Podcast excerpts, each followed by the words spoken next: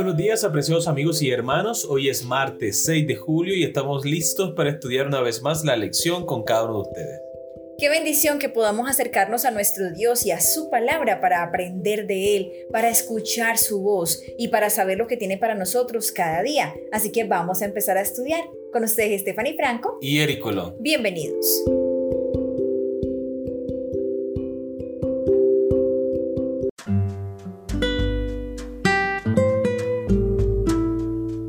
Descontento lleva a la rebelión. Amor, yo diría que inevitablemente también al pecado. Así es. Ese es el título de la lección para el día de hoy. Y vamos a recordar nuestro texto para memorizar. Lo encontramos en 1 Corintios capítulo 10 versículo 11.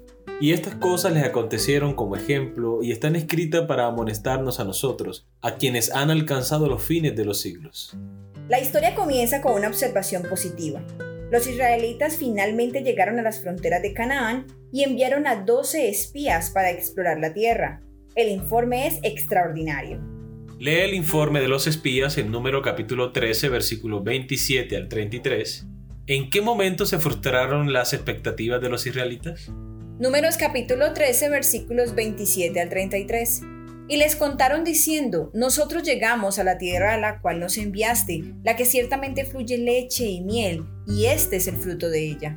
Mas el pueblo que habita aquella tierra es fuerte, y las ciudades muy grandes y fortificadas, y también vimos allí a los hijos de Anac. Amalek habita en Negev, y el Eteo, el Jebuseo y el Amorreo habitan en el monte, y el Cananeo habita junto al mar y a la ribera del Jordán.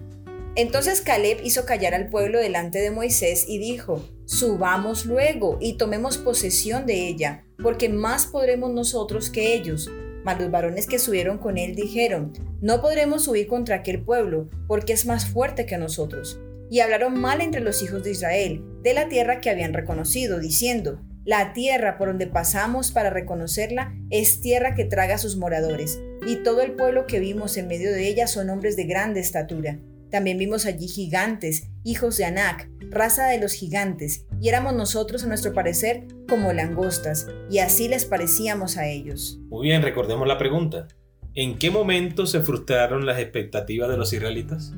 Bueno, amor, yo creo que ellos perdieron de vista a Dios en ese momento, al no tener en mente al Dios poderoso que hasta ese momento los había acompañado, simplemente temieron, se llenaron de excusas, simplemente pensaron que la guerra sería de ellos, que la conquista sería de ellos y pues quisieron mejor no continuar con la idea de tomar esta tierra. Es que ellos creían que su adversario era más poderoso o más fuerte que Dios. Eso me hace recordar un refrán muy popular, ¿cómo dice amor? No le digas a Dios cuán grandes son tus problemas, sino que dile a tus problemas cuán grande Dios tú tienes. Exactamente, ellos no iban a enfrentar a este pueblo de gigantes solo. Ellos iban con el poder de Dios. Amén. Iban guiados por la mano divina. Pero ellos no confiaron en su Dios, en ese Dios que lo había libertado de la esclavitud de Egipto, el que lo había hecho pasar por las aguas del Mar Rojo. ¿Dónde quedó esa fe? Tenían más temor y más miedo a enfrentarse a las personas que creer en el Dios de su salvación. Así es. A pesar de la intervención de Caleb, prevalecen las voces de los incrédulos y escépticos. Israel no se dispone a conquistar lo que Dios le había prometido. Inquietos de corazón, eligen llorar y murmurar antes que marchar y gritar por la victoria. Cuando tenemos un corazón agitado, luchamos por andar por fe. Sin embargo, el desconocimiento no solo afecta nuestras emociones. Los científicos nos dicen que existe una relación directa de causa y efecto entre muy poco descanso, incluida la falta de sueño, y las malas decisiones, lo que ocasiona obesidad, adicciones y más agitación e infelicidad. Lee Números capítulo 14 versículos 1 al 10. ¿Qué sucedió después? Entonces toda la congregación gritó y dio voces y el pueblo lloró aquella noche. Y se quejaron contra Moisés y contra Aarón todos los hijos de Israel, y les dijo toda la multitud, ojalá muriéramos en la tierra de Egipto, o en este desierto, ojalá muriéramos. ¿Y por qué nos trae Jehová a esta tierra para caer a espada, y que nuestras mujeres y nuestros niños sean por presa? ¿No nos sería mejor volvernos a Egipto? Y decían el uno al otro, Designemos un capitán y volvámonos a Egipto. Entonces Moisés y Aarón se postraron sobre sus rostros delante de toda la multitud de la congregación de los hijos de Israel. Y Josué, hijo de Nun, y Caleb, hijo de Jefone, que eran de los que habían reconocido la tierra, rompieron sus vestidos. Y hablaron a toda la congregación de los hijos de Israel, diciendo, La tierra por donde pasamos para reconocerla es tierra en gran manera buena. Si Jehová se agradara de nosotros, Él nos llevará a esta tierra y nos entregará tierra que fluye leche y miel. Por tanto, no seáis rebeldes contra Jehová, ni temáis al pueblo de esta tierra, porque nosotros los comeremos como pan. Su amparo se ha apartado de ellos, y con nosotros está Jehová. No los temáis. Entonces toda la multitud habló de apedrearlos, pero la gloria de Jehová se mostró en el tabernáculo de reunión a todos los hijos de Israel. Muy bien, recordemos la pregunta. ¿Qué sucedió después? El pueblo rebelde e incrédulo pretende silenciar la voz que testifica contra ellos. Josué y Caleb se levantan para recordarles que hay un Dios todopoderoso que está dispuesto a pelear por ellos. Pero tanto es el temor, la angustia, la incredulidad, que ellos sí tienen valor para apedrear a uno de sus hermanos, para apedrear a uno de los príncipes de Israel, pero no tienen valor para levantarse con piedras, con espada y lanzas contra su enemigo. Eso es lo que quiere hacer Satanás con cada uno de nosotros, llenarnos de temor y susurrarnos al oído que Dios no escucha ni que contesta nuestras oraciones. Pero cuán equivocado estaban. Dios tenía un plan, Dios tenía una solución, porque para Dios nada es imposible. Ahí es cuando debemos tener cuidado, en esos momentos en que pensamos que nuestros problemas son muy difíciles para que Dios los resuelva porque no es así. En el pasado Dios nos ha ayudado y es allí donde nos toca recordar todo lo que Dios ha hecho antes para poder fortalecer nuestra fe y decir, si lo ha hecho antes, ¿por qué no lo va a hacer ahora? Si Dios es fiel y ha prometido estar con nosotros todos los días hasta el fin del mundo.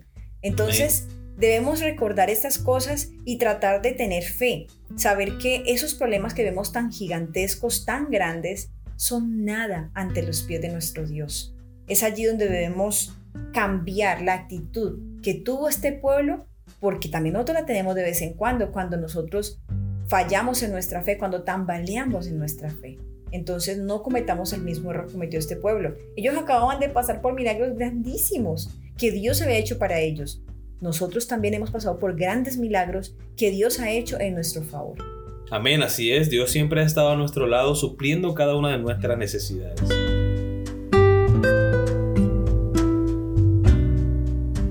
Las cosas van de mal en peor. La súplica desesperada de Caleb, no seáis rebeldes contra Jehová, es desuida y toda la asamblea se prepara para apedrear a sus líderes. El descontento conduce a la rebelión y la rebelión finalmente lleva a la muerte. A grandes voces los espías infieles denunciaban a Caleb y a Josué y se elevó un clamor para pedir que se los apedreara.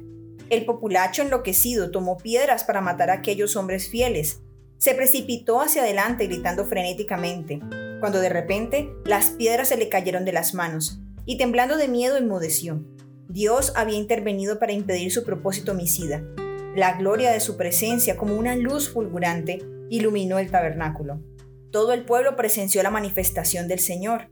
Uno más poderoso que ellos se había revelado, y ninguno se atrevió a continuar la resistencia.